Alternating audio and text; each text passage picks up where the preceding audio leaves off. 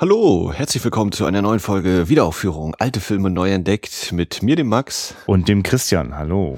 Ähm, garantiert nicht spoilerfrei, jede Menge steile Thesen.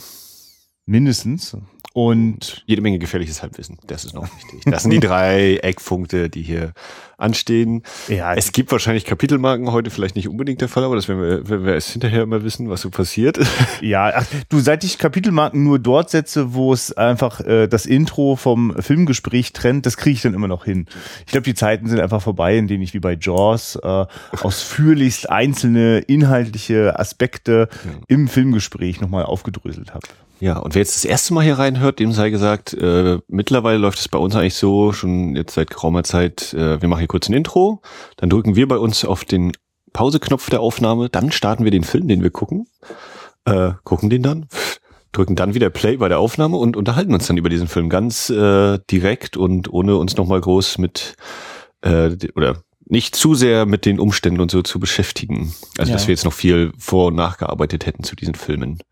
Ist eigentlich immer interessant, wenn manchmal ein Film zu Ende ist, äh, wir schnell unsere Mobilgeräte zücken und nochmal schnell irgendwas schnell, schnell nachgoogeln müssen, um nochmal, äh, Moment mal, hast du den auch wieder erkannt? Und ähm, aber im Großen und Ganzen versuchen wir diesen äh, Lernens- und Verstehensprozess direkt in den Podcast mit reinzunehmen und hoffen, dass ihr da ein bisschen Freude dran habt, äh, uns dabei zu begleiten. Und ähm, Ihr hört das jetzt, äh, nachdem die Berlinale schon vorbei ist und da mindestens hoffentlich eine Sondersendung, vielleicht auch mehrere rausgefallen sind dabei, äh, in der auch das deutsche Kino der 60er Jahre einen großen äh, Schwerpunkt eingenommen hat. Ähm, jetzt nehmen wir das auf, bevor die Berlinale ist. Ne? Wir müssen einfach mal ein bisschen vorproduzieren. Ähm, und wir stürzen uns jetzt weiter auf die, die Verbotsfilme äh, aus dem DEFA-Programm, also die Filme, die im Jahre 1965 auf einen Schlag äh, verboten worden sind. Äh, ein ja, mindestens zwei Dutzend Filme. Ich weiß gar nicht die ganz genaue Zahl. Wir haben jetzt zehn Filme vorliegen, die bei iStorm erschienen sind und die uns dort netterweise zur Verfügung gestellt worden sind. Und der Film, der heute dran ist, heißt Der Frühling braucht Zeit und äh, ist ein Film, der zum Beispiel nicht jetzt im äh, Berlinale Retro-Programm mitgelaufen ist. Äh, ich muss ganz ehrlich gestehen, das ist jetzt auch wieder, jetzt, wir kommen jetzt wirklich in immer weiter, kommen wir in Sphären, in denen ich mich nicht auskenne. Also, weißt du, um auch immer ganz ehrlich zu sein, wenn es nicht von Konrad Wolf äh, inszeniert ist oder von Wolfgang Kohlhase geschrieben oder Manfred Krug die Hauptrolle spielt, das ist so ungefähr mein Wissensstand in Sachen DEFA-Kino, muss naja. ich ehrlich gestehen. Ne? Also das, was ich mehr darüber weiß, das habt ihr hier im Podcast mitgehört. Ich weiß nicht, du guckst du ab und zu nebenbei ein bisschen äh, jetzt auch im Fernsehen. Die, ja, genau, ich versuche diese MDR-Reihe, 70 Jahre DEFA. Ja. Mal gucken, wie lange ich es schaffe, bei 100 Prozent zu bleiben. Und sie machen es das ganze Jahr auch, ne? Das, äh, genau, wird so eine lose Reihe mit ja. immer mal alle paar Wochen oder also auch in unregelmäßigen Abständen so passiert da eben eine Ausstrahlung, genau. Ja, und der schöne Nebeneffekt ist natürlich, dass wenn man, wenn man dann erstmal da einsteigt und ein bisschen den Film hinterher recherchiert, ploppen auch weitere Filmtitel auf, oft auch in interessanten Kontexten. Gerade in Berlin gibt sich die DEFA-Stiftung da viel Mühe. Der Ralf Schenk äh, lädt regelmäßig äh, äh, deutsche Filmemacher der Gegenwart ein, äh, Lieblingsfilme vorzustellen äh, und dabei schön ins DEFA-Archiv hineinzugreifen ähm, da habe ich jetzt vor kurzem wieder auch interessante Entdeckungen gemacht. Äh, da, wo es quasi spannend und aufregend und verfügbar genug äh, für uns ist, wird das hier sicherlich auch äh, seinen Niederschlag in diesem Podcast finden. Ja. Ähm, ich habe vorhin mal so überlegt, also ich, wie waren das immer? 300 Filme oder wie viel gab's? Also Spielfilme war, war DV produziert? Das wäre ja mal, das, das weiß ich zum Beispiel nicht. So eine, so eine Gesamtliste mal. Ne? Naja, das so nach endlich mal äh, ein cineastisches Vorhaben, das abschließbar ist. Ja. Nein, alle DEFA-Filme, die nicht verschollen sind oder nicht äh, komplett weg sind, müssen wir mal gucken. Also es war, also es war, habe ich so kurz überlegt, 300 Filme, das ist aber nicht, da kommt nur noch Animation. Achso, und dann war in so einem Nebensatz noch, naja, und x tausend Dokumentar und äh, Animation und Trickfilme kommen natürlich auch nochmal dazu und Kurzfilme halt. Ja. Und dachte, ja, das äh, erscheint dann auch schon wieder äh, nachvollziehbar. Aber so 300, das klingt schon so wie, ja, da kann man nicht nur die großen entdecken, sondern auch äh, so die kleineren Beiträge und da äh, vielleicht tatsächlich mal so, also mindestens in Richtung der 10, 20 Prozent DEFA-Filme insgesamt können wir eigentlich mal kommen. ja. also wir gucken uns das mal an. Also noch hat das äh, immer wieder große Überraschungen äh, für mich geborgen, äh, die ich gar nicht missen möchte. Vielleicht wird es ja wirklich irgendwann mal irgendwie dröger, aber das Gefühl, das haben wir alles gesehen. Aber um ehrlich zu sein, gerade weil wir jetzt nur durch das Jahr 1965 mit den Verbotsfilmen reisen, finde ich das schon ganz schön erstaunlich, welche Bandbreite sich da auftut. Äh, ich glaube, das wird bei der Frühling braucht auch nicht viel anders sein. Haben wir noch bei dem äh, letzten Verbotsfilm vor der Berlinale, das war äh, Denk bloß nicht, ich heule. Nee, stimmt nicht, sondern Doch, doch. Das Ja. andere, was wir gesehen haben, war Söhne der großen Bären als Kontrast Ja, ja, für richtig. erlaubte Genau, Filme. Und äh, bei Denk bloß nicht, ich heule, gibt's halt eine sehr äh, intensive äh, Cinemascope-Bilddramaturgie. Und ich habe hier schon reingeguckt. Wir sind jetzt wieder zurück im klassischen äh, Academy-Format. Und das ist jetzt nur so ein formales Äußeres. Ich bin gespannt vom Inhalt. Ich bin gespannt, ob wir Gesichter wiedersehen. Der Frühling braucht Zeit. Film ab, oder? Jo, schauen wir mal rein. So, genug Zeit hat der Frühling gebraucht hier. Knapp, Ja. knapp 70 Minütchen. Und äh, danach ging gleich eine halbe Stunde Recherche los. Also das finde ich jetzt sehr interessant, dass nachdem wir darüber mal gesprochen haben, dass wir es versuchen, möglichst nicht zu tun, weil das jetzt definitiv ein Ja. Film, äh, der hat mich gar nicht äh, äh, losgelassen. Ich wollte so viel wie möglich irgendwie jetzt noch im Vorfeld dazu verstehen. Also ich sag mal ganz generell, ne, also ähm, ich bin auch immer sehr eigentlich an Hintergrundgeschichten und drumherum und so interessiert und äh, manchmal ist das fällt es leicht, das nicht zu machen, aber häufig ist es auch sehr sehr schwer, nicht zu sagen, Moment, wir müssen jetzt erstmal eigentlich noch das raussuchen und jenes raussuchen und so und so. Aber wir haben uns ja mal irgendwann für dieses Format so entschieden, wie wir es machen und äh, da bleiben wir auch noch. Und notfalls kann man ja auch immer noch mal was nachtragen. Oder wir äh, finden dann im Austausch mit euch in den Kommentaren oder so bei wiederaufführung.de ja auch immer noch mal Ansätze oder andere Sachen heraus oder bemerken, wenn wir irgendeinen groben Fehler drin haben oder so. Oder Du- äh, Bauwerke nicht erkennen. Ja, ach Gottes Willen. Ja, äh, nee, nee, ja, weißt du, was der springende Punkt ist? Äh, die Bauwerke von Denk bloß nicht, ich heule, das hat einen einfach nicht mehr losgelassen und das ist dann interessant. Und das ist für mich die Kategorie, in der ich denke. Ich will, ehrlich gesagt, mich interessiert nicht, wenn irgendwie also es gibt so viele beliebige Standardinformationen zu Filmen, was sie gekostet haben Ja. und was sie, wer wer, also weiß ich nicht, wer noch die hinterste Ecke da mitgespielt hat oder was auch immer. Also es gibt etwas, was, es ist, so- also es gibt Leute, die, die sich darin erstmal schon wohlfühlen. Es gibt ja auch halt, ne, dann kommt, hat man immer so ein paar Eckdaten, aber ganz oft äh, hindert mich das daran, eigentlich mir über, also den Film als solchen wahrzunehmen. Ne? Und ich will ja auch gar nicht ähm, äh, Interpretationshilfen beigestellt bekommen, nach dem Motto, nur dann könnte ich den Film irgendwie äh, für mich irgendwie begreifen oder ein Gefühl dazu haben. Aber wenn man diesen Film guckt, habe ich ein sehr starkes Gefühl gehabt und dann eine irrsinnige Neugier, ne? Weil er, weil ich, äh, nun, wo, also der Widerspruch von ähm, der den, den, den Ambitionen, den sozialistischen Ambitionen, die ich sehe in diesem Film mit dem sozialistischen Verbot dieses Films. Also, das finde ich, das finde also das finde ich so bemerkenswert, dass ich jetzt sofort neugierig war, welche Fassung haben wir jetzt ganz genau gesehen? Die ging jetzt 70 Minuten. Äh, Also im Kino läuft sie dann insgesamt 73 Minuten, das ist ja diese Wiedergabe in PAL-Geschwindigkeit. Ähm, aber nur nach kurzer Recherche tauchte da schon auf, dass da 65 offenbar auch eine 90 Minuten lange Fassung gelaufen ist. Also wir werden uns jetzt hier mit steilen Thesen an der Stelle wahrscheinlich auch zurückhalten, wo wir es eh nicht so genau wissen. Aber es wird einem sofort klar, ähm, äh, also oder ich werde neugierig äh, über die Hintergründe, nur um es noch besser verstehen zu können. Also einfach, weil es, es gibt schon so viel zu verstehen und äh, habe so das Gefühl, ähm, da, also da nehme ich jetzt gerne noch mehr mit. Äh, ich finde ja, dass das nicht, also das habe ich ja leider gar nicht so oft bei Filmen. Ne? Also leider im Sinne von, das bedauere ich, dass die Filme das nicht erreicht haben. äh, der gehört auf jeden Fall dazu. Ja, ähm, trotz allem, weil es ja mit Sicherheit auch ein oder zwei Zuhörer gibt, die den Film noch nicht kennen. Der Frühling braucht Zeit, dreht sich um den Genossen Solter, äh, der nicht in der Partei ist, kommt nach Hause und äh, wir erfahren, er wurde entlassen aus seinem Betrieb und äh, anscheinend droht ihm auch noch möglicherweise eine Klage und äh, äh, ja, eine halbe Million äh, quasi Schadensersatz, sage ich jetzt mal ein bisschen überspitzt. Ähm, und äh, ja, dieser Genosse Solter hat eine Frau und hat eine Tochter und ähm, dann erfahren wir, dann wird es so quasi von hinten aufgerollt, warum er nun eigentlich entlassen worden ist, weil das Einzige, was wir so äh, mitbekommen, was ihm vorgeworfen wird vom Staatsanwalt, ist äh, Verstoß gegen Paragraph 1 Wirtschaftsrecht und Paragraph 36 Itchel-Bitchel-Verordnung. Und das heißt eben so viel wie, ich habe keine Ahnung, was das heißt. So, und ähm, ja, dann kommt, äh, dann wird das Bild unscharf und wir befinden uns in einer Rückblende, was denn so, wie er arbeitet. Also er arbeitet äh, für ein ja, Gaswerk äh, oder er ist Ingenieur und eigentlich eben damit beauftragt, hier Gasleitungen äh, verlegen und äh, äh, dass das eben alles äh, richtig erfolgt und so. Und da gibt es eben jemanden im Betrieb, den Herrn Faber, der ist technischer Direktor oder eben Leiter dieser ganzen Abteilung und der will nach ganz oben. Äh, und mit dem, äh, mit dem kabelt er sich so ein bisschen, weil der Herr Solter sehr darauf besteht, dass Vorschriften eingehalten werden und nicht einfach mal so, na, wie könnte man mal ein Auge zudrücken oder so. Während der Faber eben der Typ ist, ja, wir haben hier einen äh, Plan zu erfüllen und Planübererfüllung und äh, Belobigung, das sind die Sachen, nach denen wir streben sollten, dass wir eine Fahne uns ins Zimmer hängen können.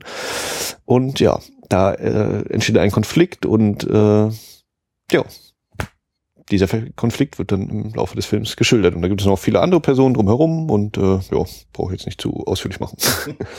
ja, weil ähm, ich finde es ja erstaunlich, dass so eine Inhaltsangabe mich wahrscheinlich gar nicht so sehr angezogen hätte äh, zum Film.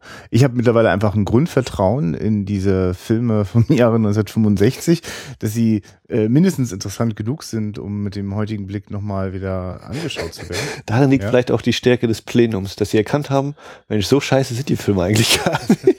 Wenn es totaler Rotz wäre, hätten sie wahrscheinlich auch gesagt, Leute, wir müssen uns doch mal überlegen, was wir eigentlich da für Filme produzieren.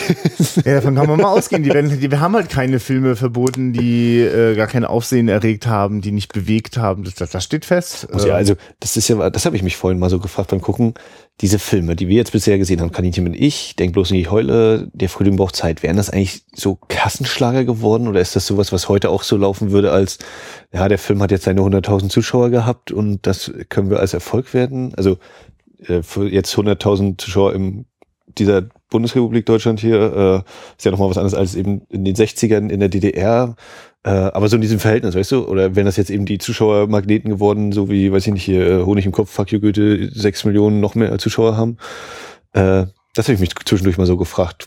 Kann natürlich keiner beantworten, weil wir es nicht mehr herausfinden werden, aber das war mal so ein Gedanke zwischendurch. Ja, das ist durchaus auch was, was uns, äh, was mir nach dem Indianerfilm so durch den Kopf gegangen ist, dass ich auch null Gefühl dafür habe, was waren eigentlich die Kino-Hits, was waren ja. die Publikumsrenner, äh, gerade gerade zu der Zeit, äh, in der wir uns jetzt hier äh, gerade aufhalten. Äh, ich würde das anzweifeln, dass wir hier von großen äh, Publikumshits sprechen. Ich weiß, äh, wie äh, Spur der Steine, als der Ende der 80er wieder rausgeholt worden ist, der ja auch zu den Verbotsfilmen gehört, dass der tatsächlich, also ich habe zumindest in meiner, in meiner Elterngeneration treffe ich immer wieder auf Menschen, die die kennen den. Äh, äh, und also ich hatte so das Gefühl, äh, da gab es so ein ich, ja, es ist total, es ist, ich spekuliere herum. Ich weiß es gar nicht ganz. Ich merke nur, dass der, der war, ist immer sehr bekannt und aber auch, mhm. also nicht nur dieses, man weiß, dass es den gibt, sondern nee, die haben den schon gesehen. Und mhm. äh, der, der hat ja auch diese schöne Mischung aus äh, äh, so, so soziale Realitäten ansprechen, auch durchaus trockenen Stoff so nach vorne holen, aber durchaus auch sehr unterhaltsam gebaut zu sein. Ähm, das trifft ja nur mit Einschränkungen bisher auf die Filme zu, die wir schauen. Ich, ich finde, dass die toll gestaltet sind. Ich wollte ja gerade den Bogen spannen, dass du gerade so einen Inhalt beschreibst, wo ich dachte, hm, das ist vielleicht nicht so anziehend. Ja. Aber äh, also erstmal äh, ist alles, äh, äh, wird äh, immer wieder zusammengefügt äh, von dem Soundtrack der Sputniks. ja, nach dem, nach dem Traktor in Denk bloß nicht Heule sind wir wieder bei Sputnik. Das ist, das muss ich sagen, das mag ich total gerne hören. Äh, das, ich, das passt gut zu meinen, äh, äh, also es passt gut in meinen Musikgeschmack rein, wenn da so 60er Jahre irgendwo so ein bisschen Surf und so ein bisschen Rock'n'Roll. Einfach so, also es wird halt einfach gerade mit der elektrischen Gitarre viel Spaß gehabt. Ne, wie waren das? Da waren drei, drei mit der Gitarre, der eine am Schlagzeug und ein, noch einer mit Gitarre, die da auf der Party stand. Ja, aber ich meine einfach der Sound. Das ist eben ja, ja. Äh, wirklich ein, ein, ein, ein 60s, das ist ein Beat-Sound. Äh, es macht, äh, also es immer wieder hat, äh, bekommt das auch viel Platz, weil äh, der äh, die Hauptfigur äh, von dem Herrn Soltau, nee, Solter, Solter ja. hat äh, ja auch eine Tochter, äh, eine junge erwachsene Inge. Tochter. Inge. Und äh, das ist so ein Parallelstrang, dass die eben auch auf der Suche nach ihrem Glück ist und äh, ausgerechnet da gerade mit äh, einem aus der äh, Leitungsebene von dem von dem ein aufstrebender Jüngling, der auch hoch hinaus will in der Firma. Genau. Und Aufwärts, äh, da auch nicht zurückschreckt, äh, den Vater in einem Bericht zu denunzieren. Ähm. So, ganz kurz, um das noch ja. schnell abzuschließen. Ich glaube, das wären keine Publikumserfolge gewesen. Das wäre eher so die, die äh, ja, doch die etwas anspruchsvolleren Kinogänger wäre das was gewesen, behaupte ich. Ne? Ja, das ist wir so ja meine, gesagt, genau, ja. Zack, so. Ja. Und äh, genau, der ist eben auch so einer, der mehr auf Karriere Wert legt. Da gibt's dann eben den schönen Dialog mit Inge, wo es noch gesagt wird, ja, aber ich muss doch an unsere Zukunft denken. Ach, du meinst deine? Unsinn, du verstehst mich nicht. Ach ja, und dann eben noch dieses, ja, du kommst auf, äh, aufwärts auf jeden Fall, aber vorwärts? Hm. Sehr schön. Ja, und angesichts des spröden Themas hätte ich also so wie nicht mit äh, dieser musikalischen und und und äh, diesem Fokus äh, auf äh, der, der Jugend äh, so einer Gestaltung hätte ich nicht gerechnet. Habe ich auch äh, war ich sehr überrascht, äh, was da für eine formale Strenge hat, was die mit Sicherheit auch äh, nochmal für, ein- für ein breites Publikum eher eher disqualifiziert. Äh, was ich aber sehr sehr ansprechend fand, obwohl wirklich gewagt immer wieder mal. Also das heißt, von meiner Gestaltung meint in dem Fall, wir haben es erstmal mit einer sehr kargen Ausstattung zu tun. Es gibt keinen, also wir sind ab und zu mal in Wohnungen und nirgendwo in keiner Wohnung steht übrigens ein Fernseher. Es sei denn, du hast noch einen entdeckt? Nein, nein, ich habe keinen entdeckt. Radio war mal. Ich habe aber auch keinen gesucht, muss ich zugeben. nee, weil ich so überlegt habe, ja, diese Einrichtung, da ist halt der Schreibtisch, dieser Büroschreibtisch, dann ist hier in der Mitte halt ein so ein Tischchen mit zwei äh, Sesseln dran. Dann sehen wir immer mal wieder Wände, wo so die interessantesten Sachen dran hängen, von der Tellersammlung bis äh, ein Foto mal, ab und zu auch mal ein Regal. Aber ja, Das ist dann aber schon, da war schon ganz schön oder, viel die, los an der oder Wand. bei, bei Herrn Kranz die, die Kakteensammlung auf der Fensterbank.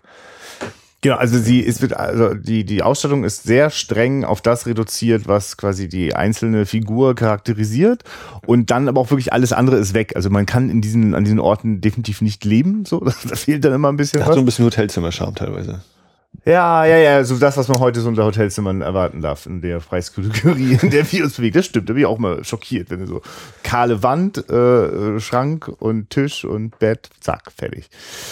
Ähm, und gleichzeitig äh, kommt zu dieser, zu dieser, zu dieser, zu dieser Ausstattung kommt dann noch äh, betonend äh, statische, sehr streng durchkomponierte äh, Bilder einfach noch dazu. Ne? Also da gibt's oft auch längere Einstellungen, in denen ähm, also man hat richtig das Gefühl, da, äh, alles ist nochmal so, äh, so millimeterweise zurechtgerückt worden. Also auf jeden Fall auch nicht natürlich. Ja, das ist sehr, Ja. sehr streng und im, im Zweifel in der Regel auch eher beengt und leblos. Also ich habe oft so ein Gefühl von, Ja. das ist wirklich, also das meine ich wirklich so auch in jeder Hinsicht, das wäre, das sind keine, also das sind so äh, Orte, die gezeigt werden, an denen könnte ich mir nicht vorstellen zu leben. So, die haben was, die haben was, so was klinisches auch, ne? Ja, also teilweise ist eben so dieses, ach, hier ist ein leerer Raum, lass mal einen Schreibtisch reinstellen. So, Mhm. in Anführungszeichen, großen Anführungszeichen, fertig ist das Set. Das stimmt häufig nicht ganz, weil noch ein paar Details nicht mehr dabei sind. Aber genau, äh, das äh, spricht natürlich diesen Punkt, ich würde da nicht leben wollen, würde ich zustimmen, aber teilweise würde ich auch sagen, naja, meistens sind es auch gar nicht Lebensräume, sondern Arbeitsräume, äh, was das dann eben so ein bisschen in Beziehung setzt. Also ich fand zum Beispiel Inges Zimmer, dann könnte ich mir so denken, ja, doch, das kann ich so halbwegs mir vorstellen, dass sie da lebt und auch von dem Jensen hieß er, glaube ich, ihr Freund, äh, das sah auch noch so halbwegs aus nach, ja, das kann eine Wohnung sein oder ein Wohnzimmer. Äh, aber auf jeden Fall sind das eben äh, Räume, die so gestaltet sind und dann ist für mich natürlich sofort, okay, die wollen mir irgendwas sagen oder die erzählen hier halt was mit. Ich würde mich auf jeden Fall nicht dazu hinreißen lassen, zu sprechen von Form über Inhalt. Ich denke, der Inhalt diktiert hier ganz klar, was da zu sehen ist. Ähm, ich muss das einfach so erwähnen, weil ich ja bei meinem kleinen Liebling Michael Mann immer wieder hören muss, äh, da geht halt die Form über den Inhalt, was ich total Banane finde, weil ich der Meinung bin, in jedem Bild kann ich was aus dem Inhalt rauslesen oder zum Inhalt rauslesen. Ähm, ja, und da sind auch äh, viel in Innenräumen, aber gerade auch wenn wir draußen sind, äh, schießen mir so zwei, drei Einstellungen sofort in den Kopf. Das ist einmal, wenn äh, Solter und Faber in der Nacht langgehen und da ist, sie kommen erst langsam ins Bild, es ist eben relativ dunkel, dann sind eine Reihe Straßenlaternen so äh, quer durchs Bild logischerweise und eben man sieht natürlich nur die die Lampe selbst sozusagen, nicht den Stamm und dann kommen sie die Köpfe von unten im Bild und werden langsam immer größer, weil sie immer weiter nach vorne schreiten. Das sah sehr stark aus. Und das eine Mal bin ich mir nicht sicher, da sehen wir den Strommast und die, die Stromleitungen hängen und im Vordergrund läuft ein Kind so den, den Weg lang und einer kommt die Treppe hoch. Ich weiß nicht mehr, wer das war, ich krieg's auch gerade nicht ganz genau zuhören, aber das war auch so ein Bild, wo ich dachte, ja, beeindruckend. Ja, es ist, glaube ich, auch der Solter, der dann eigentlich ist, ja auch äh, die, die Wege, die äh, äh, die Energieleitungen so nehmen und wie sie manchmal nur eingeschlagen werden, damit man irgendwelchen äh, Leistungsvorgaben gerecht werden kann, ob die nur äh, sinnvoll sind oder nicht, ist da total zweitrangig, sondern hier geht's darum, äh, hier Quartalsieger zu werden. Ja, ja äh, wirklich, also ich finde es sehr interessant, also da äh, in, in so einer DDR-Zeit äh, eine Leitung äh, präsentiert zu bekommen, wie sie äh, überall sonst im Kapitalismus ja auch existiert, nämlich sehr, äh, also bestrebsam, äh, die Tendenz ist ausbeutend gegenüber ihren Arbeitern. Wenn die sich mal für einen äh, Notfall besonders angestrengt haben, gibt es als nächste Reaktion, ja super, dann können wir das ja in Zukunft öfter so machen. Das ist ja toll, was da am Potenzial in uns drin steckt. Ja. Wie können wir das denn jetzt zukünftig äh, regelmäßig ausschöpfen?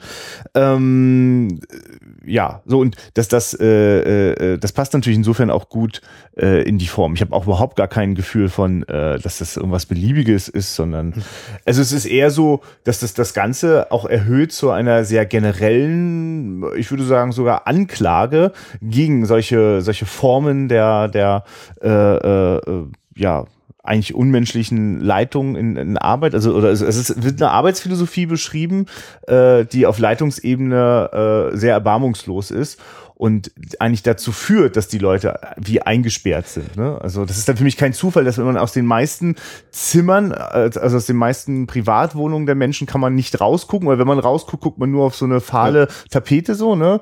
Äh, aber äh, äh der, der Leitungschef so, der hat einen guten Blick nach draußen so, ne? Der kann da die ganze Anlage immer ganz gut im Blick behalten. Ja. Äh, jetzt ist mir mein Gedanke fast wieder abhanden gekommen.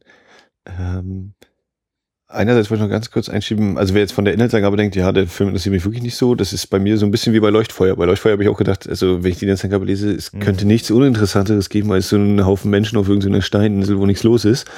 Und der Film war dann deutlich greifender. Und äh, hier ist das ähnlich. Also wer hier so denkt, ja, ist jetzt halt so Arbeitsding und Dülde, da steckt auch jede Menge drin, aber ich wollte, irgendwas hatte ich gerade noch. Ah, Mist. Ist doch bestimmt noch bei der Form. Kommt, kommt gleich nochmal irgendwann wieder, wie, was ich genau hatte. Aber ich, momentan ist es gerade, schwirrt es umher. Ja. Ja, also ich würde vielleicht noch mal einfach auf, also ich würde noch ein bisschen bei der bei, bei den bei den Bildern bleiben oder vielleicht wie, also wenn wir schon festgestellt haben, dass also dieser dieser dieser strenge Formwille sich in in Ausstattung, in in, in Bildgestaltung niederschlägt, dann halt auch im Spiel. Also es gibt eine ganze Haufen von Szenen, äh, die wirklich sehr artifiziell gespielt sind, wo Figuren ganz nah an der Kamera stehen und fast schon Sinnsprüche rezitieren. Ähm, und, und also die sich eher wie so Schachfiguren, äh, wie in so einer Versuchsanordnung äh, bewegen. Ja, also da wird sehr, mhm. sehr, sehr stark damit gearbeitet. Also also äh, für mich persönlich im besten Sinne theatral. Ne? Also ich, ja. ich habe sozusagen, ich nutze das äh, 4 zu 3, das Academy-Format, das 1 zu 3 zu 1, benutze ich wie so einen großen Bühnenguckkasten, in dem ich sehr stark damit arbeite, wer, wer, wer dicht im Vordergrund ist, wer weit abgeschlagen im Hintergrund steht ja. und solche Sachen. Das führt auch eben teilweise, gerade wenn, wenn nachher diese finale Sitzung ist, sage ich mal, wenn dann äh, der ich weiß gar nicht mehr, ob Solter selbst im Bild war oder ob es der Staatsanwalt ist oder der Jensen. Und dann drei, vier Leute, die eben noch in den Tischen sind. Und ganz hinten sehen wir natürlich den Faber so recht zentral, trotz allem, auch wenn es auch im Hintergrund ist. Aber das fand ich auch so, ja, da, das ist eben diese Bildanordnung, wo man merkt, da, das hat ein, das hat einen Grund, warum das genau so ist, dass er eben da im Hintergrund ist zwar, aber eben so zentral und genau sichtbar ist. Auf jeden Fall mit dem Bild sein muss. Äh, und umso überraschender finde ich, also wir sind dann meistens so mit auf Augenhöhe mit den äh, Akteuren in den Geschehen, wenn dann doch mal so eine äh, Draufsicht kommt oder eine. Draufsicht ähnliche Einstellung, wenn zum Beispiel Solter in seinem Büro ist und der Chefchef, der noch über dem Faber steht, äh, der Schellhorn oder so heißt der, kommt da eben rein und sitzt noch jemand mit da, wie dann schon von oben rauf geguckt wird. Das erzeugt gleich nochmal einen ganz anderen Effekt. Sehr interessant, ja. Und ich wollte, glaube ich, noch sagen, ähm, als man jetzt hier die Konzernleitung, die eben guckt, naja, wenn die das jetzt einmal so mit Überstunden machen. Also für mich ist das so dieses System, na, wir wollen schnell Erfolg haben äh, und äh, gucken eben, na, wo kann man denn mal noch so ein bisschen quasi Grenzen überschreiten? Wo kann man denn eben noch mal, wo kann denn der, können wir den jemand noch ein bisschen so ausquetschen? Äh, und damit aber eigentlich das langfristig ja kaputt zu machen. Mhm. Oder muss es ja irgendwann zerfallen, was dann eben passiert, indem da eine Leitung äh, eingefroren ist, ist dann hier der konkrete Anlass. Und das ist eigentlich so, ja, das ist, glaube ich, äh, überall eben dieses Problem, ne? Was dann auch der Solter, glaube ich, nochmal so ganz äh, mechanisch sagen darf, eben äh, Vorschriften sind eben nur so lange sinnvoll, wie das eben, wie sie eben das, äh, wie sie dazu dienen, das zu erfüllen, was man eigentlich erreichen wollte. Und so, es kann eben auch passieren, dass so eine Vorschrift einfach mal überflüssig wird oder veraltet ist. Mhm.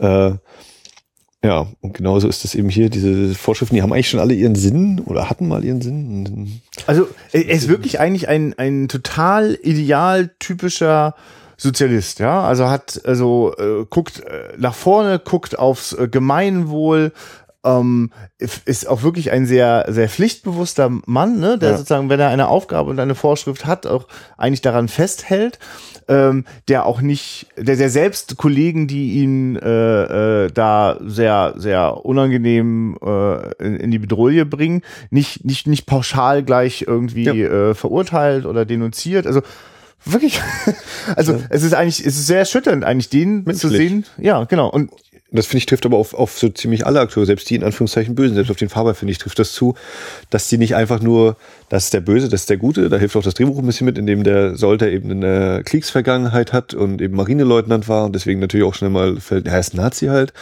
und so, aber dass trotzdem diese Vorstellung, die er hat, so, naja, um, äh, damit wir hier ordentlich arbeiten können, haben wir Vorschriften, die müssen wir auch einhalten, dann funktioniert es auch und äh, wenn du jetzt sagst, du willst was anderes und das kommt ja immer wieder durch, so, na, ich finde halt die auf der persönlichen Ebene oder Genau, es gibt die persönliche Ebene, wo es Reibeflächen gibt zwischen den Leuten und es gibt eben die arbeitstechnische Ebene und wo eigentlich die Abläufe eingehalten werden müssen. Und das äh, ist dann eben der Punkt, diese Sachen zu trennen. Und das ist ja bis heute so, das wird immer so sein.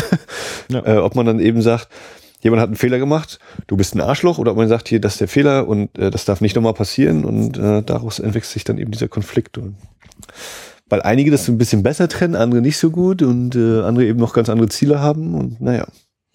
Ich will jetzt einfach mal an der Stelle jetzt einbringen, dass das ja, äh, wir haben ja schon gesagt, dass das einer der Verbotsfilme ist. Ähm, mir liegt jetzt hier aus dem Jahre 1990 das Programm der Berlinale vor, in dem äh, einige Filme, ich weiß gar nicht ob alle, aber auf jeden Fall eine Reihe von diesen äh, Filmen, die 65 verboten worden sind, wurden denn auf der Berlinale teilweise zum ersten Mal aufgeführt. Und äh, zu äh, Der Frühling braucht Zeit gibt es denn auch zum Beispiel ähm, Originaldokumente, was zum Beispiel der Bezirksvorstand der Gewerkschaft Kunst zu dem DEFA-Film gesagt hat.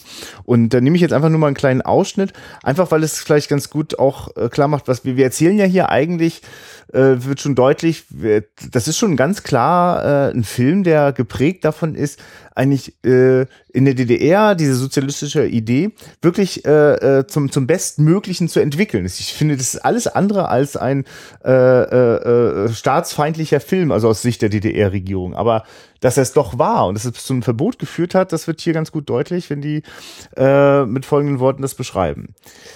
Sie zitieren, äh, wir waren immer gemeinsam einsam. Mit dieser Feststellung trennt sich die Tochter Solters von ihrem Verlobten. Dieser Satz kennzeichnet die Gestaltung aller menschlichen Beziehungen im Film. Jeder steht für sich allein. Der Betriebsleiter, sein Gegenspieler, der Ingenieur, der Parteisekretär, der BGL-Vorsitzende, der alternde technische Direktor, der Gasmeister Wiesen und die Ehefrauen. Keiner von allen, die hier Mitglieder der SED sind oder Gewerkschaftsfunktionen innehaben, kann das Vertrauen seiner Mitmenschen und der Zuschauer gewinnen. Die Partei und Gewerkschaft als kraftvolles Kollektiv existieren in diesem Film. An wen soll es sich, soll sich dann der parteilose Ingenieur sollte eigentlich vertrauensvoll um Hilfe in seinen Angelegenheiten wenden, wenn er davon spricht, morgen gehe ich zur Partei? Genauso abstrakt ist im Film die Justiz dargestellt. Wenn unsere Wirklichkeit so ist, möchte ich nicht in ihr leben, war von äh, einem Kollegen formulierte Grundauffassung zum Film.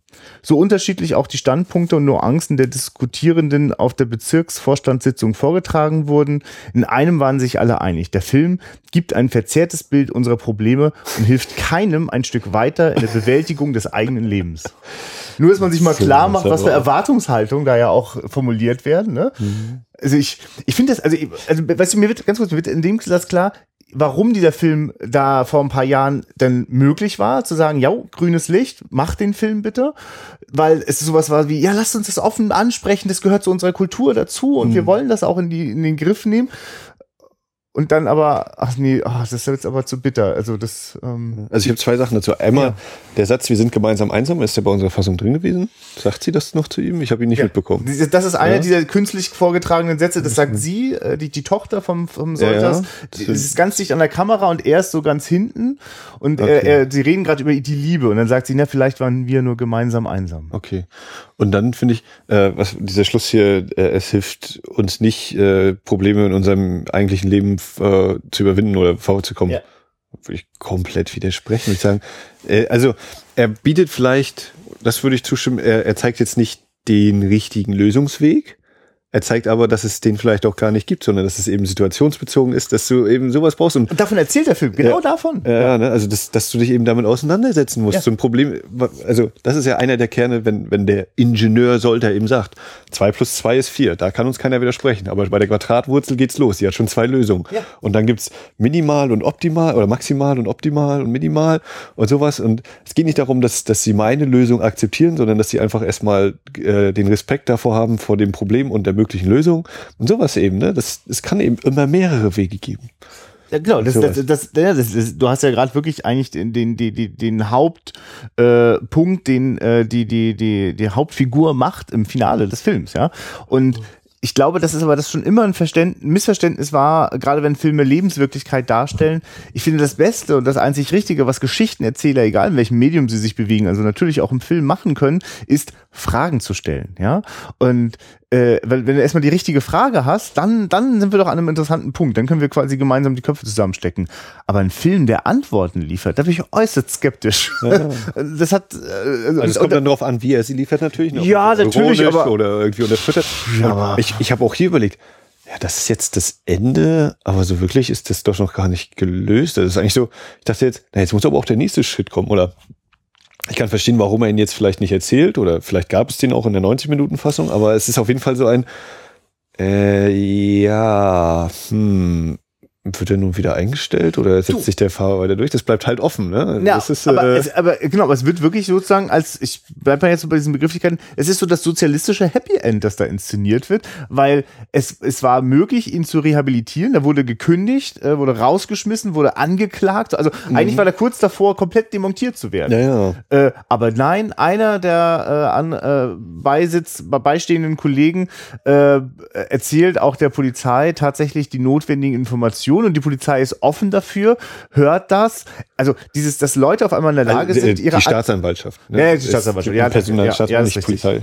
Ähm, und dass die alle in der Lage sind, äh, ihren ersten Standpunkt zu überdenken und die Sache aus einer neuen Perspektive zu betrachten, das gibt ihm überhaupt die Möglichkeit, wieder dorthin zu kommen. Ja, ja. Und Wobei es natürlich sehr interessant ist, dass ne, bei diesen Nachfragen vom Staatsanwalt ist dieses, ja, ja, Faber ist völlig außen vor aus diesen Anklagen. Das ist schon äh, der in Anführungszeichen oder für mich äh, eigentlich Schuldige sozusagen, dieser, ja, ja. dieser Widerling, der scheint davon zu kommen, was ich auch sehr schön finde, wenn das so ist, weil es eben zeigt, ja, es ist halt nicht alles gut und diese blöd Männer, die sich durchsetzen mit ihren Zeugs da.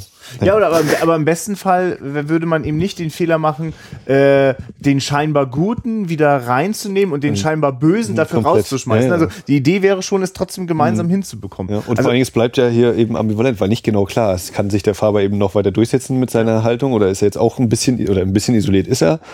Äh, aber naja, wie wird das weitergehen in diesem Betrieb? bleibt offen.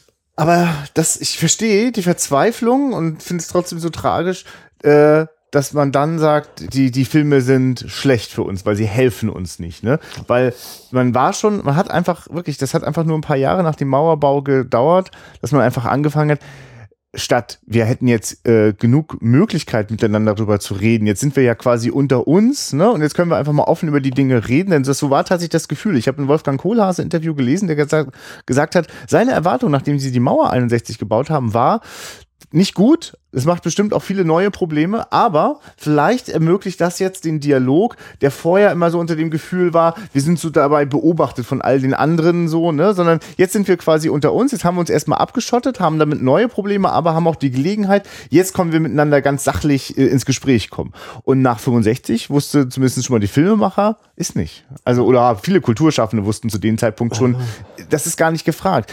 Ähm, und so, so, so fühlt sich das an, äh, Nee, nee, nee, nicht, nicht so eine Fragen stellen, die, die, wo wir nicht gleich eine Antwort finden. So ein Gefühl wollen wir gar nicht haben. Wir wollen ein besseres Gefühl haben. Und das hat ja dann diese eklige Situation erzeugt, die Menschen wirklich in, in, in das, wo ihr Zuhause zum Gefängnis wird, weil sie äh, bitte mit ihrem, was sie sonst so fühlen und denken, klein halten, runterhalten, wegstecken. Ich nehme an, dass wir das in all diesen Filmen in verschiedenen Variationen immer wieder sehen, was das mit Menschen macht. Das macht sie nämlich kaputt. Und äh, wenn sie dabei aufbegehren, äh, will man das auch lieber gar nicht sehen. So, ich meine, mit Aufbegehren haben wir es ja kaum zu tun. Ich finde es ja faszinierend, wie der Solter gezeigt wird, dass er einfach nur sich selbst treu bleibt. Ja, und ja. Dienst nach Vorschrift eigentlich. Ja, also und auch sich dann auch nicht in irgendwelchen Diskussionen oder Äußerungen verfängt. Also wenn der dann mal einen Ausbruch hat, merkt man natürlich, wie viel in dem los ist. Ne? Da fliegen ja, die Leute durch die Glastüren. Da wird zugeschlagen. Ja. Da kann er sich dann nicht beherrschen.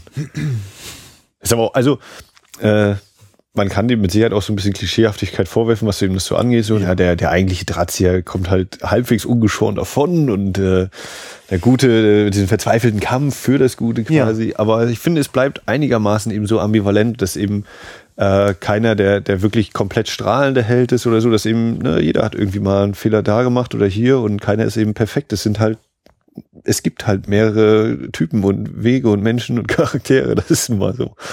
Aber lass uns das mal mit dem, dem, dem, dem Leiter nochmal genauer angucken. Hattest du vorhin auch schon so gesagt. Na, der ist auch ambivalent so. Und aber weil du auch gerade das Wort Klischee benutzt hast, ich finde, der ist am dollsten sehr eindimensional gestaltet. Ja. Aber vielleicht, vielleicht ist mir da auch was entgangen, wo du das, woran würdest du festmachen, dass der nicht nur äh, ein negatives Bild liefert, sondern auch. Ja, das ist, das ist eine gute Frage. ja, ist okay, also ich. Ja, also wir lernen ihn auf jeden Fall einmal. Also ich finde ihn trotz seiner, also, man merkt schon, dass sein, seine, wenn er sich freundlich gibt, dass das meist gespielt ist, aber ich finde ihn trotzdem nicht komplett unsympathisch. Also er hat trotz allem irgendwie, ich weiß nicht, ob es das natürliche Charisma vom Schauspieler ist, aber so ein bisschen was ist dann auch so, doch, der ist, also ich glaube, er macht das nicht aus Böswilligkeit im Sinne von, äh, ah, wenn ich mich alle ausnutze und irgendwann habe ich so einen riesen Haufen Geld und kann mir den Geldspeicher bauen und äh, gebe niemandem was ab, sondern auch so dieses, doch Erfolg haben ist doch was Schönes und Mensch, äh, da, da habe ich was geleistet, so oder vielleicht will ich ihn auch so sehen, um, um nicht zu denken, oh Gott, es gibt halt diese völlig kaputten Menschen, die äh, über andere gehen und andere ausnutzen, nur damit sie selbst eben so sich persönlich bereichern können. Was er natürlich äh, auch äh, im Gespräch hat mit seiner Frau, da zeigt sie auch dieses ganze Drama. Äh, ja, wir können hier, da wird aufgebaut in Prag oder Warschau und dann ein Hubschrauber wäre doch gut für dich, Schatz, so mhm. ungefähr. Ja, das stimmt, ja, ja, und dann könnte ich da noch und dieses. Hm. Also ich, ich finde das, also gerade weil es ja auch die Lehrerin ist von der äh, Inge. oder ja, Inge. Ist, ist Inge denn noch in normal in der Schule? Studiert die? Also da sie ein Stipendium hat. Ah ja, natürlich. Mhm. Ich sagen, ja. Finde ich übrigens interessant, dass dieses, äh, dieser Torbogen, der Ausgang der Uni sozusagen, äh, schön so eine Untersicht hat. Ne? Also vielleicht so dieses, ja. das sind die gro nächsten Großen, die dann kommen, die, die Zukunft. Und das sind alles Mädchen oder Frauen, die da rauskommen. Ja, ja das sind sie ja. Ähm, aber äh, wir können ja noch bei der Frau und ja, äh, ja, bleiben. Ja, weil, weil die ist ja, also sie wird ja damit konfrontiert mit mit mit den, äh, also wir kriegen das alles erst so retrospektiv so richtig verstanden, aber äh, die die äh, Tochter von dem sollte. Sollte, genau. Die will dann auch raus aus der Uni und äh, die Frau ist da entweder leit, hatte irgendeine leitende Funktion. also sie ist ja sowohl ihre Lehrerin als auch wahrscheinlich schon irgendwie so eine hohe Funktion in der Uni, ja, was genau. das angeht. Ja, hab ich auch und die meinte so, nee, wieso denn? Also du hast doch nichts mit dem Schaffen deines Vaters zu tun, so, ne? Oder liegt das jetzt nur daran, dass dann die anderen schlecht über dich reden, so, ne? Also sehr unsensibel. Und ich finde auch so ein bisschen von oben herab, also ja. hat es auf mich gewirkt. Ja, ja, ja. ja eigentlich wirklich mehr von oben von herab, unsensibel ist ganz schön diplomatisch gesagt. Also das ist ja eigentlich auch, also und die merkt ja auch, also sie leidet ja auch darunter, dass dieser, also ich empfinde den äh, Leiter als, sag mal den Namen nochmal, äh, Faber. Faber, genau, dass der, der Faber ganz schön egoistisch ist. Mm, und dann frage ich mich schon so ein bisschen, was hält diese Beziehung eigentlich zusammen? Also sie wirkt eigentlich sehr brüchig, wirkt eigentlich ja. so wie das bei, bei der nächsten Sache, die noch ein bisschen mehr äh, im Garten von ihr landet, ist das. Ach so, sie droht ihm ja sogar damit. Ne? Sie sagt ja, ich bin 35 und Ach so, ja, genau. Das kann. Und das versteht er aber auch nicht so hundertprozentig. Nee, nee, nee. Für ihn ist das so. Ja, ja, dann ist halt, was soll die, also so ungefähr, was will die Frau mir? Hauptsache, ich gehe meinen Weg und die hat an meiner Seite zu sein, so ungefähr Punkt. Ja. Wirklich so ein Selbstverständnis. Ähm, aber ja. leider ist sie halt überhaupt nicht inhaltlich kritisch mit, mit, dem, mit dem Wirken von ihrem Mann. Ne? Das, hm. das ist ja eigentlich überhaupt so, dass was immer eher, wieder. Bei ihr ist eher das Problem, verbring doch mal auch Zeit mit mir. Ja. Wir müssen noch was zusammen machen. Und ich kann mir vorstellen, dass das die äh, sozialistische Seele ganz schön verletzt hat von äh, vielen Leuten, die diesen Film äh, gesehen haben und ihn bewerten sollten, ähm, dass da so wenig äh, für den äh, Solter die Leute äh, eintreten. Ne? Also es gibt ja schon so auch ein, zwei Figuren, die Zweifel haben oder auch eine ähnliche Meinung, die aber nicht so in den Vordergrund treten oder die es nicht wagen, ne? die noch, mhm. also die erst zu sehr später Stunde dann sich ja. positionieren können. Und dann ist es aber eben der Parteisekretär, der ja. für ihn äh, das Wort ergreift sozusagen und der aber auch stark wirklich, macht. Ich meine, der wird natürlich auf eine Art und Weise gezeigt. So habe ich das Gefühl, haben schon immer auch, also mit älteren Generationen meine ich einfach mal einfach alle Leute, die mindestens äh, weiß nicht, 20 Jahre älter sind als ich, ähm, die, äh, also es wurde schon immer so über Parteifunktionäre aus der DDR gesprochen, wie der hier gezeigt wird, ne? nämlich äh, äh, irgendwie so ein lüsterner alter Sack. Ist, ist, bin ich jetzt richtig? Das ist doch der, der auch äh, mit der, der Hans Frau Hart so Hartloff, den wir aus den anderen Filmen ach kennen. So, ach, den meinst du? Den meine ich gerade noch. Aber wer ist dieser Typ, der... Der mit dem etwas schütteren Haupthaar ja, und so ein bisschen genau. kleiner, das ist, was Vorsitzender vom... Ist das das BGL? Nicht, ja, also ich hätte jetzt ja. LPG, aber nicht LPG, sondern halt andere drei Buchstaben, ja, ja, Abkürzungen. Okay. Ja, ja, okay. äh, äh, Betriebsgewerkschaftsleitung, BGL. Mhm. Ja? ja, ja, das kommt. Leitung, ja, ja, BGL habe ich, ja. Irgendwie, genau, der. ja, der ist äh, allerdings dann schon wieder ein bisschen was anderes. Ja, ja. ja. Nee, okay, also will ich das richtig stellen? Nicht der, nicht, nicht der äh, Staatssekretär wird so äh, lüstern dargestellt. Der wird tatsächlich eher so wirklich so ein bisschen staatsmännisch, aber halt dummerweise äh, an, an einem sehr entscheidenden Punkt sehr passiv, obwohl man schon merkt, dass er mhm. da damit nicht ganz einverstanden ist im, im allerletzten Moment, das ist ja fast Glück für den Solter, dass er mit dem mhm. Staatsanwalt da nochmal in diese Runde mit rein darf, äh, dann ergreift er tatsächlich äh, das Wort für ihn. Ja. Ja, nee, genau. Also das heißt, die Leute kommen da, also viele, die, an die man sich so wenden würde, wenn es solche Probleme gibt, die, also da habe ich gar keine Schwierigkeiten nachzuvollziehen, warum der Sollte denen nicht vertraut und ja. er ja, für sich also, bleibt. Ja. Genau, während, während eben der Sollte meint, naja, wir haben halt die Vorschriften und die Regeln sind sozusagen das, wonach wir uns alle richten, ist eben viel auch, ja, am echten Leben ist eben so, derjenige, der hier die Anweisung gibt, der, vor dem kuschen wir auch so ein bisschen. Also das sagt sowohl der äh, Kranz, der dann äh, absent ist im mhm. Sanatorium in Heiligendamm. äh, dann eben der, den du gerade gesagt hast hier, dieser äh, BGL-Vorsitzende, der eben auch sagt, äh, ich will mich auch nicht so auflehnen, so ungefähr. Also, mhm. äh, wenn es jetzt der andere wischt, ist halt so. Hauptsache, ich habe dann auch so ein bisschen mein, das ist auch so dieses, Hauptsache mir passiert am Endeffekt nichts, will jetzt auch nicht unbedingt reingezogen werden. Ne? Der Jensen, der sich erhofft, durch den Faber eben noch mit hochgezogen zu werden. Und der äh, Parteisekretär Hans Hart Hartloff ist der Schauspieler ja, den wir jetzt schon bei äh, dem Kaninchen, nee, beim Denk bloß nicht Heule auch hatten und noch äh, auch bei Söhne der großen Bären, hm. äh, der eben auch so einer ist, naja, wir haben tatsächlich unsere Regeln und jetzt zeig mir doch mal bitte den, äh, das Schreiben hier. Mhm. Nee, Quatsch, äh, du bist entlassen. Nee, nee, äh, da muss die Partei auch noch zustimmen oder nee, die B BGL halt, ne? Also der eben auch sagt, also du kannst hier nicht einfach den Alleinherrscher raushängen lassen. Da gibt's schon Regeln. Wo er sich dann aber trotzdem äh, drüber hinwegsitzt, der Faber, und auch eben nicht mehr diesen entscheidenden Gegenwind zu bekommen scheint. Ja. ja also das ist dann eben auch wieder so ein Punkt. Und das ist eben dieses, ja, es gibt ein System, aber wenn sich einer nicht dran hält, ist halt die Frage, gibt es genug Kontrollmechanismen, die das stoppen oder verhindern können? Ne? Und das ist hier anscheinend nicht der Fall.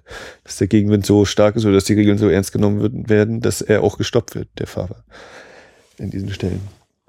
Und jetzt wird mir gerade so klar, während wir so äh, angeregt uns über diesen Inhalt austauschen, dass dem Film das eigentlich ganz schön gut gelingt. Diesen, das ist, das ist ja schon wirklich wie so ein so ein Musterbeispiel, ähm, dass das so, also es wird richtig so am an diesem an dieser Versuchsanordnung wird das einmal komplett durchexerziert.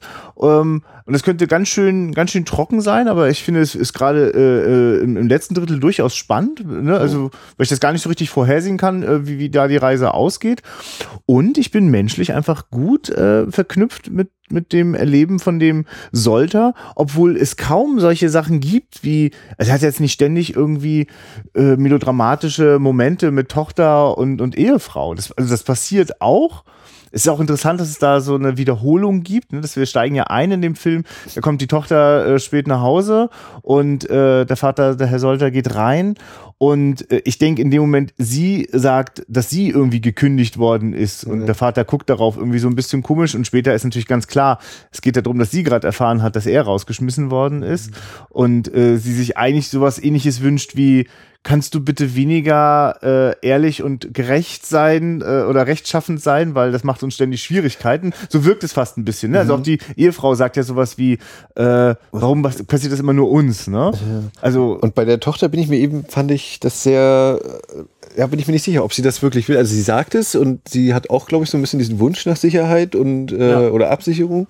Aber, Aber so wie sie auch gerade dann, wenn wir eben die Szene vorher mit dem Jensen sehen, wo sie ist, äh, habe ich dann aber auch das Gefühl, ja, sie kann, glaube ich, trotzdem nachvollziehen, ohne jetzt vielleicht jede Einzelheit zu wissen, warum ihr Vater so gehandelt hat, wie er gehandelt hat. Und äh, so sehr sie das eben wünscht, kann sie aber auch irgendwo nachvollziehen, dass er eben bei seiner Meinung bleibt und dass eben der Preis dafür ist, den er dann eben erstmal mindestens zahlen muss. Ob und wie sich das dann am Ende äh, fällt, bleibt ja dann noch offen.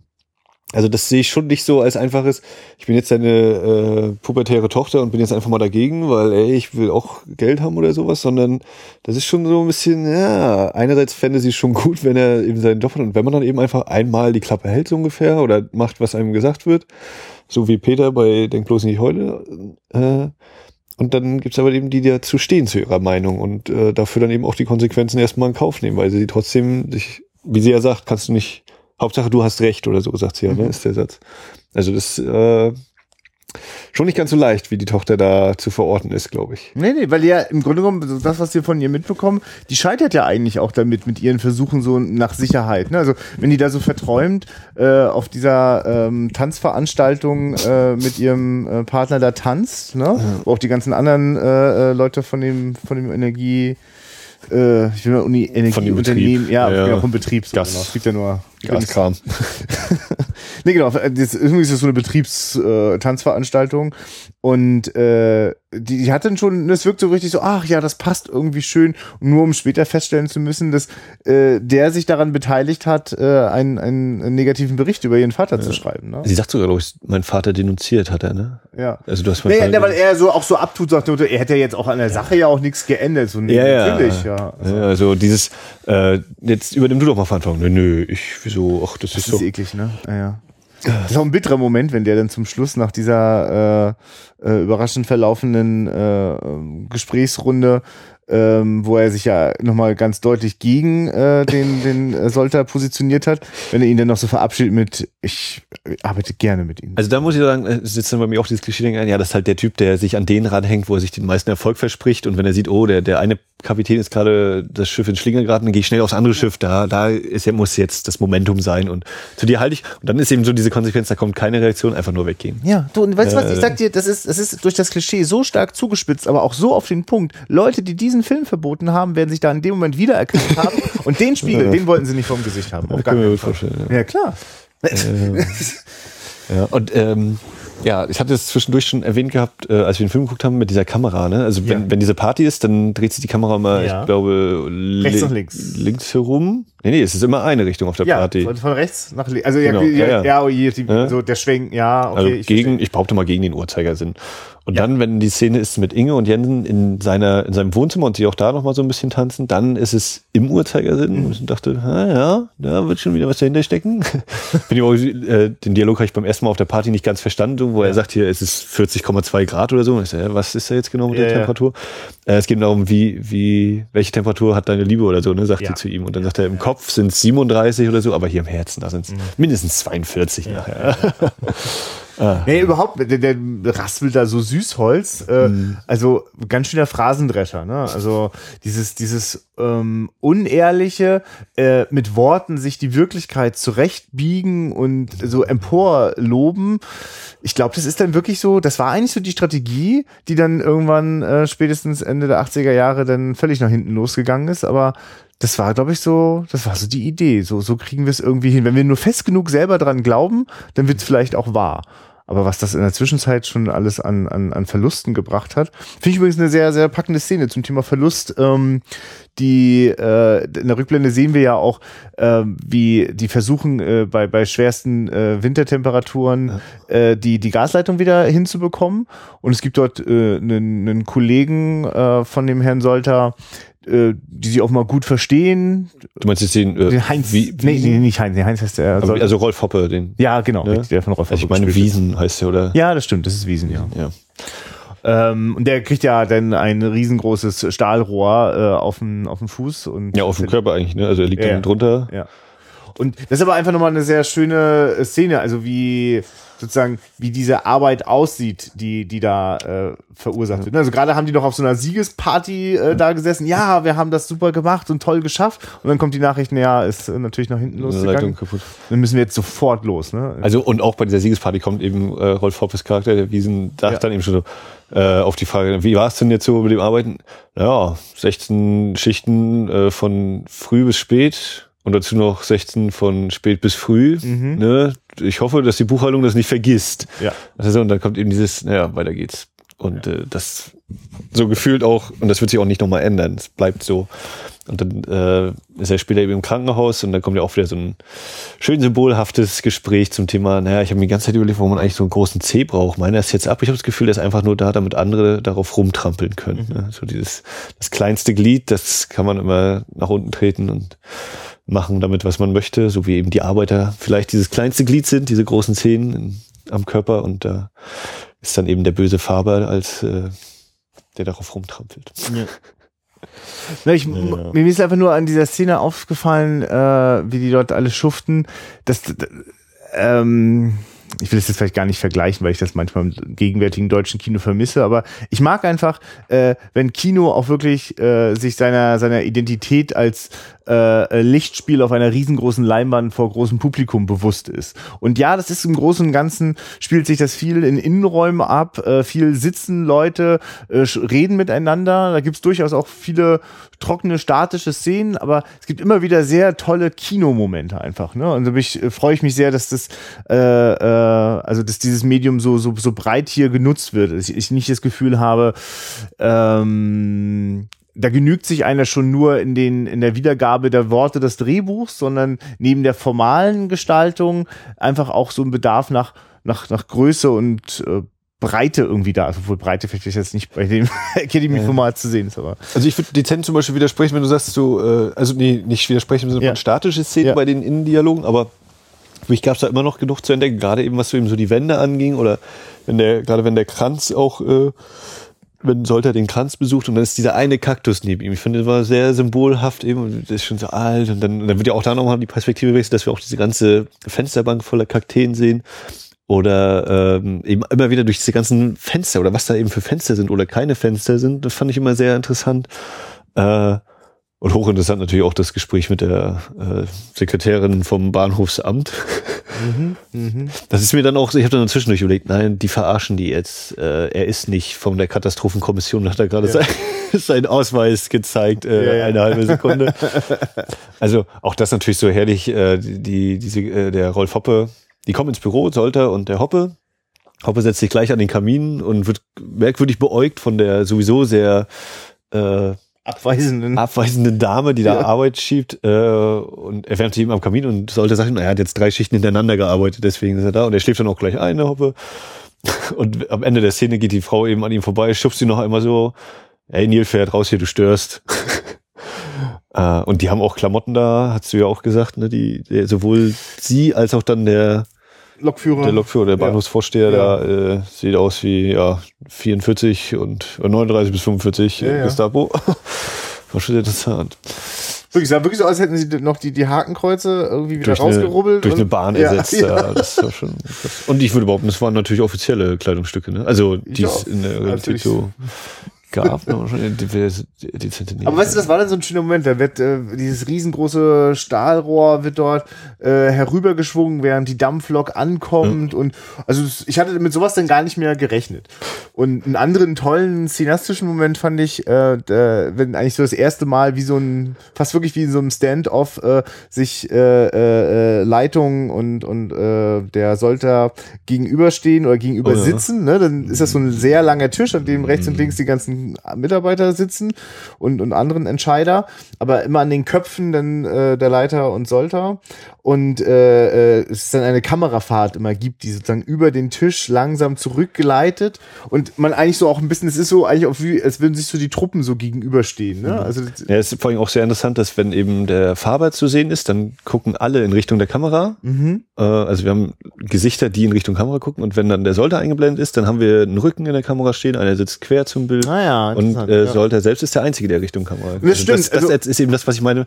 Statisch ja, aber durch diese. Bildkomposition wird eben so viel miterzählt. Gar das keine Frage, gar keine Frage, ja. Äh, weswegen das für mich nicht so langweilig wird. Ich, ich überlege auch gerade wieder, hatten wir Gegen, äh, Schuss gegen Schuss. Ich behaupte beim Gespräch mit dem Staatsanwalt vielleicht, aber sonst ist auch viel eben wieder, wir haben einmal das Gespräch, was auch über Ortswechsel weitergeht, wenn er mit dem Faber einmal redet in der Nacht und so. Oder es wird eben, äh, dieser, nee, heißt es Two-Shot, behaupte ich jetzt einfach mal, wenn eben zwei Leute im Bild sind, einfach so und dieses in Anführungszeichen heute standardmäßige Schuss gegen Schuss ist wenig bis gar nicht es ist, es kommt vor, klar, wenn er mit seiner Tochter, wenn Solter mit Inge redet, dann ist das mal und Was auch noch Arbeit, aber genau, weil selten sind die Leute auch wirklich sich einander zugewandt. Wir haben es ja. oft mit äh, eher abgewandt. Also das ist übrigens oft auch das, was ich so mal bei Ingmar Bergmann-Filmen feststelle, weil es da ja oft auch um gestörte Beziehungen geht. Und da sitzt, stehen die Leute sich nicht entspannt gegenüber, so dass man Schuss ja. gegen Schuss machen kann, sondern sie wenden sich ab und äh, Ich erinnere mich nur an, den, an das Finale von Jungfrauenquelle mit ja.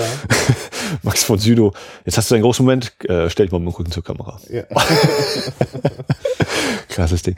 Äh, ja, und mein, mein Lieblingsmoment war, glaube ich, dieses, äh, die stehen, glaube ich, an der Baustelle und dann kommt im Hintergrund ein Laster vorbeigefahren und außen an der Tür steht so mit breiten Beinen und die Arme so, dass sie sich da irgendwie festhalten kann, den Rücken sozusagen an der LKW-Tür steht die eine Frau und ruft ihm da irgendwas zu im Vorbeifahren, was so herrlich un unwirklich wirkt. Also was so, ich glaube, ich nehme das ab, dass das irgendwie so sein könnte, aber es wirkte einfach so, äh, was ist gerade jetzt passiert? Das ist echt, also, äh, ja, das wirkte total stark auf mich. War so ein völliger Moment des, äh, Moment, weil, ja, ja. spur mal, am besten, eigentlich müsstest du jetzt zurückspulen, das will ich nochmal sehen. Wahrscheinlich liegt es nur daran, dass wir nicht den Anblick gewohnt sind, wenn Frauen einfach auf LKWs mitfahren. Ja, und einfach so draußen dran stehen und noch äh, Befehle vorbeirufen. Ja. Ich fand übrigens den Anfang allgemein, äh, hatte wieder so ein bisschen so eine Kafkaeske Sache. So dieses, ja. die Tochter kommt nach Hause, hört eben so mit, ja, du bist halt jetzt entlassen, da steht die Polizei vor der Tür. Äh, und ich denke dann so, hä, wie, oh, ist das jetzt echt? Also, nee, andersrum. Äh, das funktioniert ja nur, wenn er sozusagen darauf eingeht, okay, ich habe anscheinend, oder mir wird irgendwas vorgeworfen und darauf gehe ich jetzt ein, ohne dass wir eigentlich wissen, ist dieser Vorwurf überhaupt haltbar oder ist das so in Anführungszeichen aus der Luft gegriffen, ne? ist das so zur Unterdrückung oder ist das ein echtes Ding?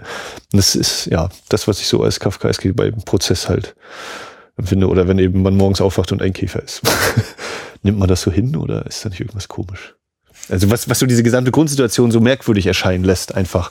Also sie kommen nach Hause, ja, du bist entlassen. Hm. Ja, und das liegt dann auch wirklich noch an äh, zwei, drei Formen, wie, wie die Einstellungen gewählt sind, weil sie äh, Türen überdimensional wirken lassen. Und äh, Licht weil, und Schatten kommen Genau, so äh, das Treppenhaus äh, wirkt extrem bedrohlich äh, durch diese. Äh, es sind Dreieckstreppenhaus. Genau, Haben wir beide festgestellt, so rund oder so genau, viereckig, beziehungsweise mit gerunden, gerundeten Ecken. Kennt man ja, aber so Dreieck war uns beiden neu mhm. im Film. Das war, da haben sie wieder was ausgegraben. Ja, auch die, auch, das ist interessant, weil wenn die Polizei kommt und äh, machen sie jetzt keinen Stress, so kommen sie mit, da hebt er, glaube ich, oder überlegt er auch kurz, ob er einmal zuschlägt und mhm. diese Entladung des Zuschlagens haben wir dann an anderer Stelle. Mhm. Fand ich auch so ein interessanter Vorbote vielleicht, obwohl es ja vorher geschehen ist, dass er zugeschlagen hat. ja, äh, um ehrlich zu sein, er schlägt dann wirklich den, der ihm die ganze Scheiße ja immer wieder auch einbrockt, so, weil der also ich meine, ähm, naja, das ist eigentlich der, der dieser Schellendorf ist für mich wieder derjenige, der sagt, so, wir müssen äh, 5000 Liter Gas durchpumpen so ungefähr. Also ist jetzt völlig aus der Luft gegriffen, weil wir keine mhm. Zahlen kriegen. Und der sagt das dem Faber, kümmere dich und ich will nur, nur das Ergebnis interessiert mich. Das andere drumherum ist mir doch scheißegal. Wenn ihr 4950 habt, äh, dann erzähl mir nicht, ja, und hier, wir müssen ja auch auf die Arbeit achten. Das ist mir völlig egal. Ja. Das ist zu schaffen. Und von wegen Regeln und Vorschriften. Und daher ist es ja. Und das, das ist eben dieser völlig idiotische Druck. Und genau. das gibt's jetzt heute. Und daher ist er ja ursächlich äh, extrem, äh, also er ist maßgeblich verantwortlich dafür.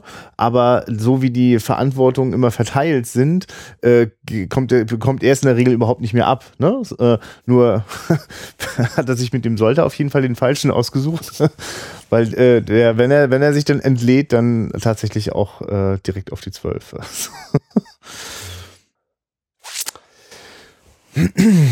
Tja, Mensch, du, ich ja, mache mir manchmal immer so ein bisschen Sorgen und frage mich, es können ja nicht alle zehn Filme irgendwie interessant sein, ne? Oder, oder gleich, also gleich interessant. Ich merke, sie sind auf jeden Fall sowieso so unterschiedlich genug, dass es reizvoll bleibt. Und äh, jetzt, äh, weil es für mich jetzt auch noch noch vor der Berlinale ist, äh, merke ich auch, dass das auch gerade zunimmt, dass ich äh, mir Sachen anhöre, durchlese, äh, irgendwo nochmal nachblätter. Und die ganze Zeit warte, wann kommt denn jetzt endlich dieser Totalausfall von Filmen?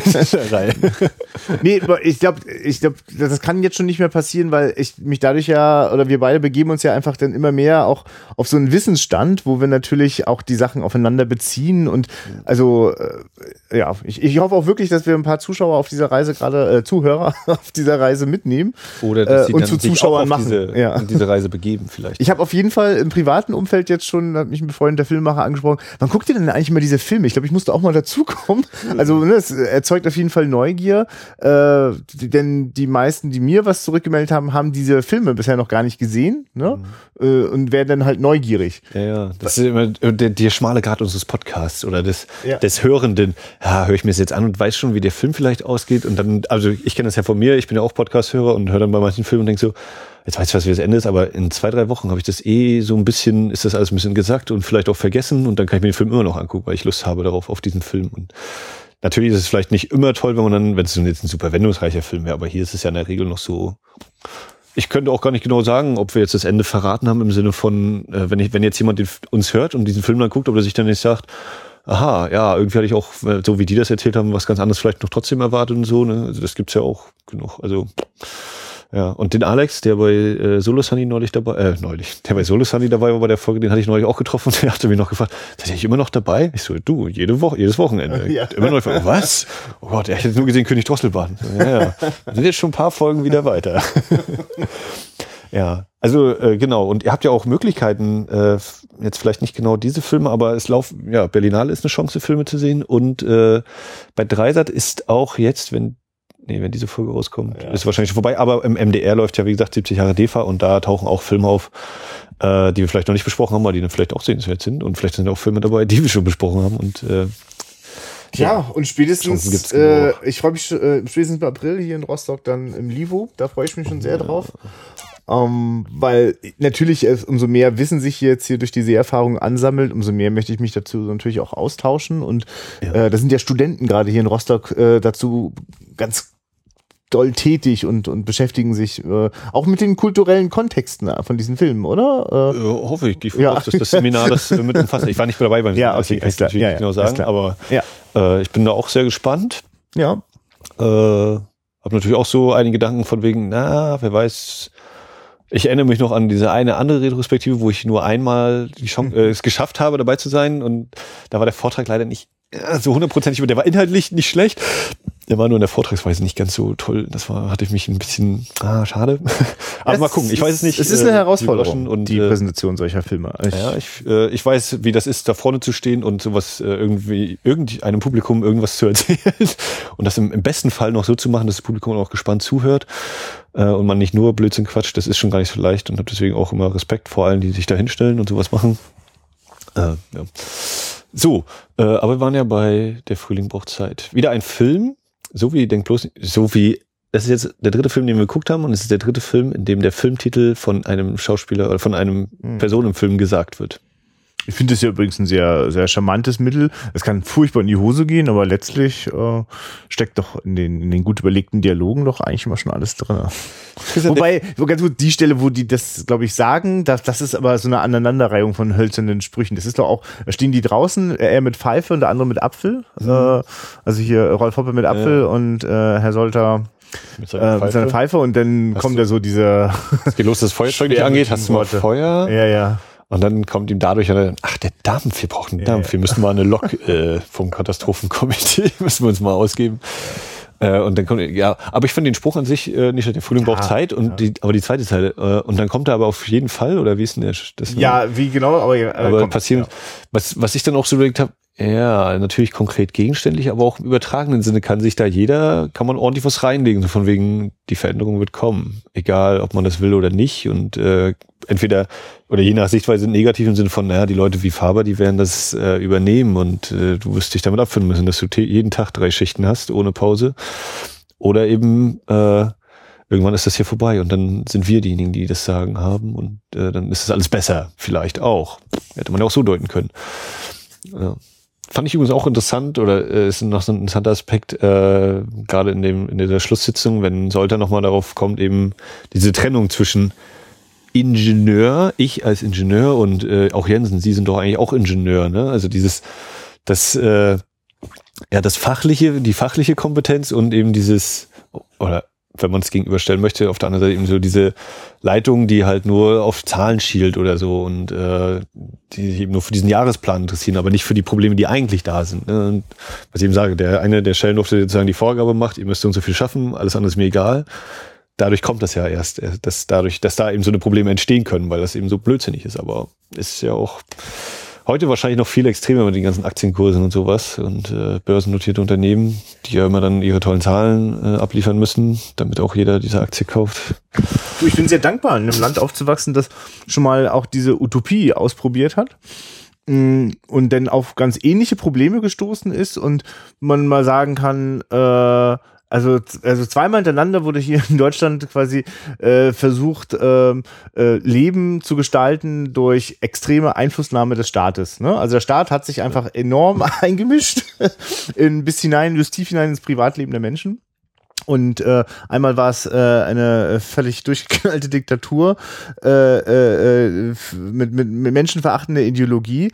Und dann war es eine äh, mit äh, sozialistischer äh, Ideologie, die äh, unglaublich schöne Gedanken hatte dazu, wie wir so das gemeinsame Leben vielleicht organisieren können. Aber ist auch wieder am Menschen gescheitert. ja, also ist jetzt natürlich sehr äh, ja, verknappt aber, und sehr zugespitzt. Aber ne, so, so zugespitzt macht der Film das ja, woran es dann ja. zum Beispiel scheitert. Ne? Also, ja, der Mensch. Ja.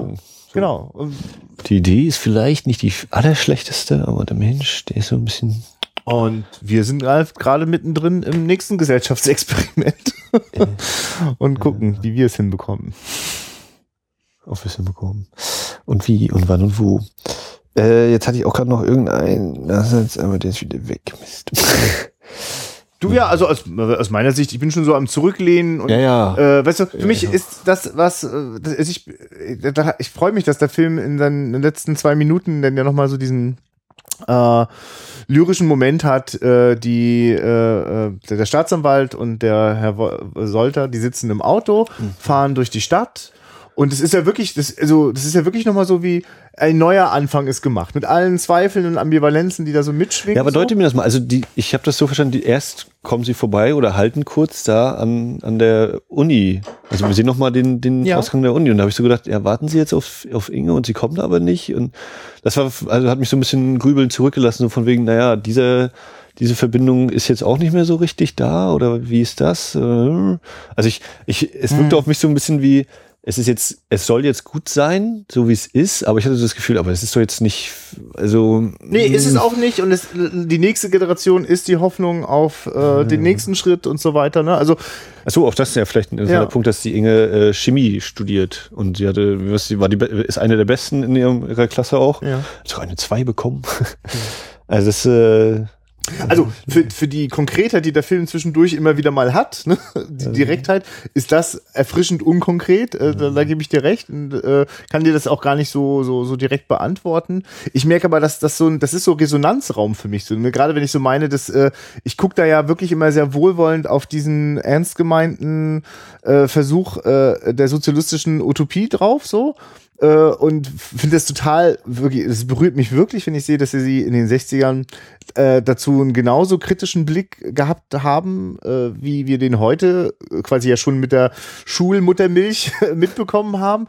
Ähm, er wurde halt einfach nur staatlich verordnet mal wieder weggesperrt, so, ne? Also, und dann hat das halt irgendwo anders rumgegrummelt. äh, also ich, ich, also das heißt, also, weil letztlich ist das ja quasi, gucken wir ja doppelt drauf. Also, das ist ja nicht nur das verklärte Ende aus der DDR-Zeit, sondern äh, wir gucken jetzt drauf und wissen ja noch, wie überhaupt so die Geschichte so weitergegangen ist. Ne? Also man könnte eigentlich, glaube ich, kann da ja jeder so seinen eigenen Soundtrack drunter legen. weißt du, so traurige Monologe oder äh, äh, äh, vielleicht auch total melancholisch im Sinne von äh, oder nostalgisch, verklärend. Alles ist möglich, ne? Also weißt du, die Sonne scheint in der Stadt und äh, ich sehe, glaube ich, zum ersten Mal den Solter so richtig so ein bisschen lächeln. Das sehe ich nicht so oft, Ja. weißt du? Aber es ist wirklich ein interessantes, ist so eine 60er-Jahres-Szene, weil mich hab, so ein bisschen habe ich das Gefühl, die, die große Regieanweisung, weiß ich gar nicht, ob die da war und es sieht fast so aus, als würde die Kamera noch laufen, obwohl eigentlich schon abgedreht ist und es läuft einfach noch ein bisschen so. Also sie Ja. wirken erstaunlich entspannt in diesem sonst so strengen Film. Äh, ich wollte noch, muss jetzt nochmal einen Schwenker machen, äh, zum Thema der Staat, der sich überall quasi Ja. einmischt und bestimmt, äh, was ja hier auch immer mal wieder so miterzählt wird. Also ne, die Polizei, die da direkt an der Tür auftaucht, so kurz danach, sofort da. Dann äh, der Staatsanwalt, der nochmal, äh, eine, ein- fand ich eine gelungene Exposition im Sinne von, äh, ja, okay, er erzählt mir jetzt natürlich, äh, was, damit ich hier was über die Hauptfigur weiß und was die, die Grundlage ist, wa- warum wir jetzt hier sind. Aber es ist auch glaubwürdig im Sinne von, ich kann mir schon vorstellen, dass das so war. Dass wir wissen alles über dich. Und ich sage es dir jetzt trotzdem nochmal, auch wenn du am Ende sagst, ich weiß. Dann äh, der Brief, äh, den geben Sie den Brief wieder an meine Tochter. Ich lese jetzt mal, ne? ohne dass das irgendwie äh, kommentiert wird im Sinne von Postgeheimnis, Briefgeheimnis, kannst du nicht reingucken und so. Äh, oder eben mit dem, ich wusste gar nicht, dass ich meinen Bericht an Herrn Schellendorf geschickt habe. Ne? Ich, der Durchschlag ist sofort nach oben weitergegangen. Also dieses Überwachen, das wird alles genau kontrolliert. Glaubst du nicht, dass das hier eine persönliche Sache, äh, dass das hier unter uns ist? Ich gucke schon, wo ich meine Vorteile erklären soll. Und es, es, es sorgt für das Verantwortung teilen. Das ist ja immer das, was in Machtstrukturen immer so wichtig ist. Äh, wenn man so viel Scheiße die ganze Zeit macht und so viel äh, menschenverachtenden Dreck, dann ist das immer gut, wenn man das schön verteilt. dann fühlt Ja, es ja. für den Einzelnen erträglicher an. Also das sind für mich so Themen, die da eben miterzählt Ja. werden. So das Verantwortung übernehmen oder schnell mal noch kurz wegducken und Ja. abwarten, bis die Situation vorbei ist. Äh, wo sich daraus dann natürlich immer gleich die nächsten Probleme ergeben. Und der Schellenberg kann sich jedes Mal auf dem Parteitag anhören, äh, warum das so richtig ist, was er da tut. Oder? Also, ja.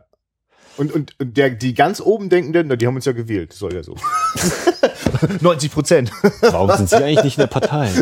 Das ist auch ein schöner Ja, Moment auf dieser Party. Äh, ja, Parteisekretär, du bist in die Partei eingetreten? Ja, sie haben mich quasi dazu gemacht. Ich muss mal weg. also so dieses, eigentlich das Gefühl äh, zwischen dem äh, Schauspieler Hans Hart Hartloff da, der als, als positive fast Vaterfigur da so ein bisschen wirkt und der Solter und der Solter dann, achso, du bist in der Partei? Na, ich gehe dann mal. Also wie schnell das dann so, okay, ja, da habe ich so irgendwie anscheinend ein Problem mit. Ne? Klasse Sache. Ja. Also ist denn, ist denn für dich der Solter eine, eine reine Sympathiefigur oder? Weil ich finde gerade eben durch diese Vergangenheit, äh, weiß nicht, ob das so ein bisschen ihn auch allgemein so ein bisschen schlecht dastehen lassen soll oder ob es eben, äh, was, ich, was ich jetzt sagen würde, für mich passt, äh, so ein bisschen ambivalenter ist. Ne? Also auch er scheint nicht so frei von Fehlern, will ich Du- jetzt gar nicht sagen. Also er hat sich freiwillig gemeldet, ist die Aussage. Freiwillig in den Krieg äh, gezogen, 42, glaube ich, und dann eben auch bei der Marine dabei gewesen. Na, also ich äh, aus der Sicht jetzt einfach, dass der Film in den 60ern spielt und die meisten Leute so alt sind wie er oder älter, äh, haben die da, glaube ich, alle äh, äh, einen gemeinsamen Nenner. Und ich finde es dann sehr heuchlerisch, äh, dann den einen quasi vorzuführen, so mit einem, der ist ja freiwillig gegangen und so. Also, also da habe ich so äh, ein bisschen sehr vorsichtig mit Urteilen äh, dazu sowas. Ähm, also weil wenn, wenn, der eine zum anderen sagt, na du warst ja da im Krieg aktiv, so denke ich, und was genau hast du gemacht? Also ganz, Ja. ganz vorsichtig so. Ähm, und äh, also das, das zum Beispiel sorgt jetzt nicht dafür, dass es ihn äh, mir irgendwie unsympathisch macht. Ähm, ich also ich muss ganz sagen, ich bin halt an der Stelle beeindruckt, wo er nicht so also ich finde, er hat so viele Angebote, impulsiv zu reagieren. Er tut es erstaunlich selten. Und Ja. das, das nötigt mir wirklich viel Respekt ab. Ähm, vor allem wirklich seine äh, Standfestigkeit. Das sorgt eigentlich eher dafür, dass ich den ganz schön überhöht finde. So, also ich kann den, also ich bin so froh, dass ich gerade so noch mit dem mitfühlen kann. Aber das hätte auch ganz schön nach hinten losgehen können. Ich finde das auch ziemlich überzeugend gespielt. Einfach. Ähm, so dass der, ähm, also ich bin da, ja, ich bin tatsächlich da relativ uneingeschränkt auf seiner Seite. Also ich frage mich, ob das sozusagen seine Lehre vielleicht auch war aus dem Krieg, so dieses, okay, ich kann nicht einfach äh, jetzt hinterherrennen im Sinne von, wir müssen in den Krieg ziehen und deswegen gehe ich auch nicht in die Partei, sondern ich halte mich eben an Vorschriften und Gesetze und dann klappt das vielleicht besser. Oder Ja, sowas, aber ne? bin Also, aber auch derjenige, der darauf hinweist, wenn ein Gesetz aus den 20ern kommt und es einfach so Ja. nicht mehr sinnvoll ist. Ja. Und das Letzte, was er ertragen kann, ist, dass sich Leute hinter Gesetzen und, und Verordnungen verstecken. Ne? Also Ja. er hält sich an die, wenn er sie selber für sinnvoll hält Mhm. und ist auch bereit, das jederzeit zu hinterfragen. Also, also wirklich, also wenn, wenn ich mir jetzt meine Arbeitskollegen aussuchen müsste, würde ich dann auf jeden Fall äh, auch die wählen. Ich bin natürlich ein wenig skeptisch, ob der ähm, ja, der besonders positiven Zeichnung, die der dann nur einfach hat. Ne? Aber wirklich, so eine Figur und dann verbieten die den Film, dann denke ich echt, oh Leute, das habt ihr so gründlich missverstanden.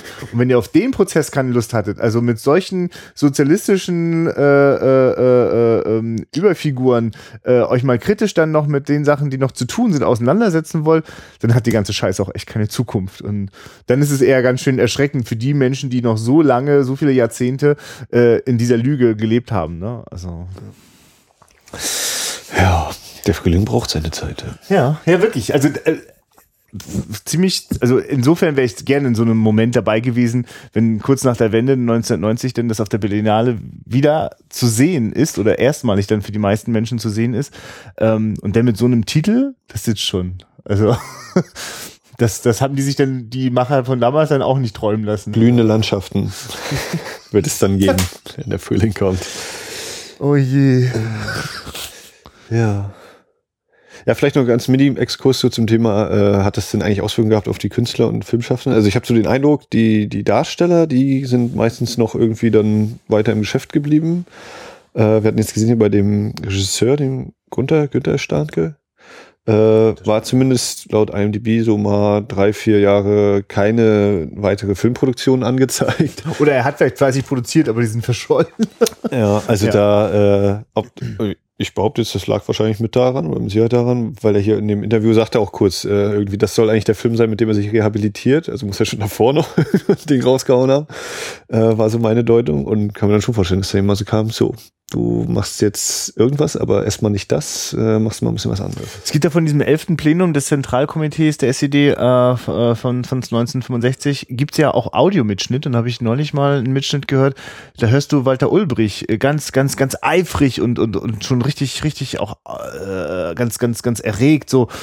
Ähm, also es kann ja wohl nicht sein, was die sich erlauben und die haben, also nicht nur, dass wir das verbieten, sondern die haben wir auch im Blick, die halten Ja. wir auch, ne, behalten wir auch im Auge, so, ne? Also ganz gar keine Frage. Die- Das, man, hat, wollte das loswerden, was da ist und wollte auch verhindern, dass man noch mehr nachkommt. Ganz, also, Das ist natürlich Ja. völlig unmöglich. und das, das, und für, für Regisseure wie Günter Stanke muss das, ja, es kommt das ja wirklich einem faktischen Berufsverbot gleich nach dem Motto, na, also wenn du weiter so machen, Filme machen willst, wie du es bisher gemacht hast, bitte nicht, so, ne? Mach doch einfach mal einen Kinderfilm. Ja, ja, und dann sind sie nämlich selber in der, in der, in dem, in der Rolle von, von dem Herrn äh, Solter und müssen überlegen, inwieweit sie sich da jetzt zurechtbiegen lassen oder. Kannst du nicht einfach einmal Ja sagen, Peter oder Herr Solter? Kannst, musst du immer recht haben. Ja. Interessant, ne? Ah. Das hat, das hat die Tochter zum Vater, ne? Ja. Stell dir das mal, alter Schwede. Also ich glaube, das ist der Punkt, warum ich einfach emotional bei diesem Typen bin. Dein eigenes Kind, ne? Also, wo du ja, ich meine, ich weiß nicht, was so Eltern, so was denen so im Kopf so vorgeht, aber ich habe da so, so, so einen Verdacht, dass viel von den eigenen Überzeugungen und, und Idealen natürlich auch in die Erziehung mit einfließt. Und natürlich passiert immer das, was Eltern dann gar nicht ertragen können, dass der, genau das in Frage gestellt wird. Das, äh, ja, das ist ja, also ist intensiv. Ja. Äh, to- toller Film. Also deutlich spröder nochmal. Äh, da hatte ich kurz so wirklich so ein bisschen Sorge. Hui, sehr künstlerisch, sehr, sehr äh, nüchtern. Aber ich bin da sehr gut reingekommen und äh, hätte, hätte hätten es wirklich nicht träumen lassen, äh, äh, mit so viel Spannung einer, einer, eines Betriebsrates äh, zuzugucken. So. Die Geschehnisse in einer Gaswerks, äh, ne, ist ja kein Gaswerk, aber also die, die Gasproduktionsleitungsverlegungsgedöns. Ach, das. ja, bezeichnet, dass ich auch das schon gar nicht genau weiß, was das nun eigentlich war. Wie, wie unwichtig das eigentlich ist im Endeffekt. Ja, es ist beispielhaft, ja. Man muss dazu nichts, nichts Konkretes wissen, um zu verstehen, worum es eigentlich geht. Ja, Okay, Max. Dann hätte ich totale Lust. Ich weiß gar nicht, ob du das schon im Plan hast, aber ich, hätte total Lust, muss ja nicht, wenn es nicht immer aus dem gleichen Jahr ist, aber ich hätte total großes Interesse, mehr noch populäres DEFA-Zeug zu gucken. Vielleicht, also ich muss selber auch noch mal ein bisschen recherchieren, äh, dass wir dazu mal ein genaueres Gefühl bekommen, was es denn war, was waren denn die Hits? Also ich weiß von Filmen wie Heißer Sommer oder so, das ist jetzt 50er Jahre, ne? aber äh, das, das ist ja vielleicht nochmal interessant, nochmal so zu gucken. Ähm, also wäre ich auf jeden Fall neugierig. Hast du schon was ausgewählt fürs nächste Mal? Nee, nicht konkret, weil ich jetzt auch erstmal gucken muss, ob ich überhaupt selbst noch was äh, auf Vorrat zu Hause habe tatsächlich. Ja.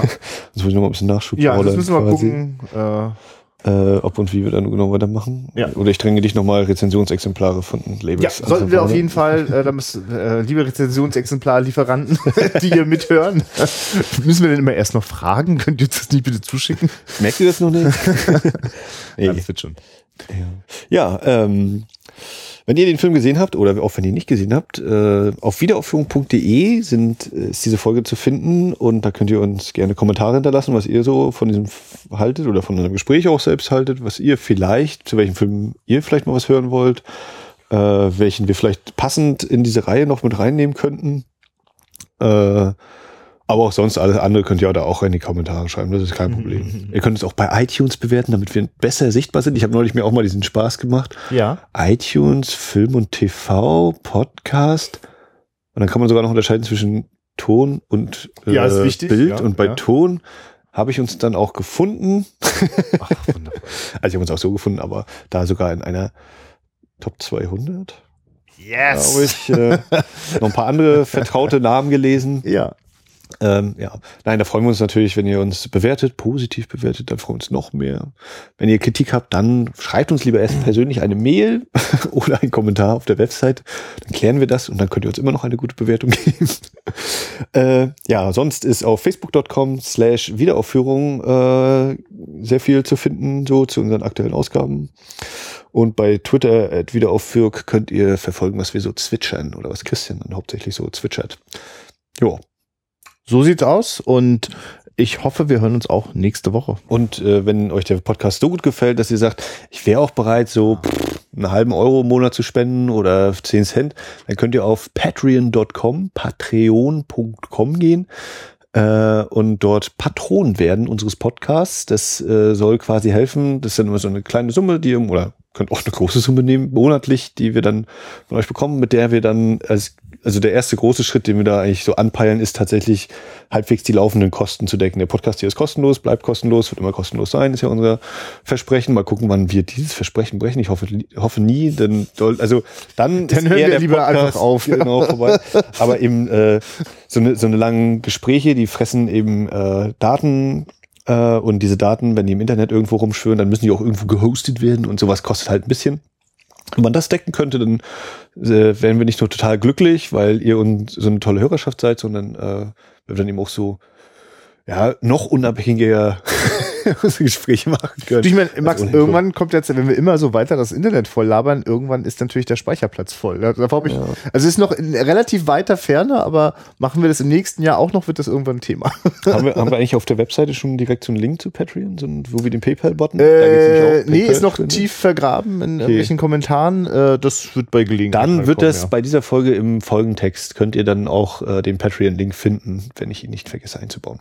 So, nächstes Mal wissen wir noch nicht, was wir besprechen. Äh, und wenn es der nächste Verbotsfilm dann doch ist und kein populärer Film. Das, äh, also an denen mangelt es nicht. Da ich habe überlegt, mir die Platz- Wallace-Box äh, von 66 dann zu holen. Ja, ich, ich erwarte äh, flammende, leidenschaftliche Ankündigungen dafür, die Lust drauf machen. Ich bin, bin ja immer etwas reserviert bei Edgar Wallace. okay, Bis zum nächsten Mal. Auf Wiederhören. Ciao. Guckt Film, habt Spaß dabei.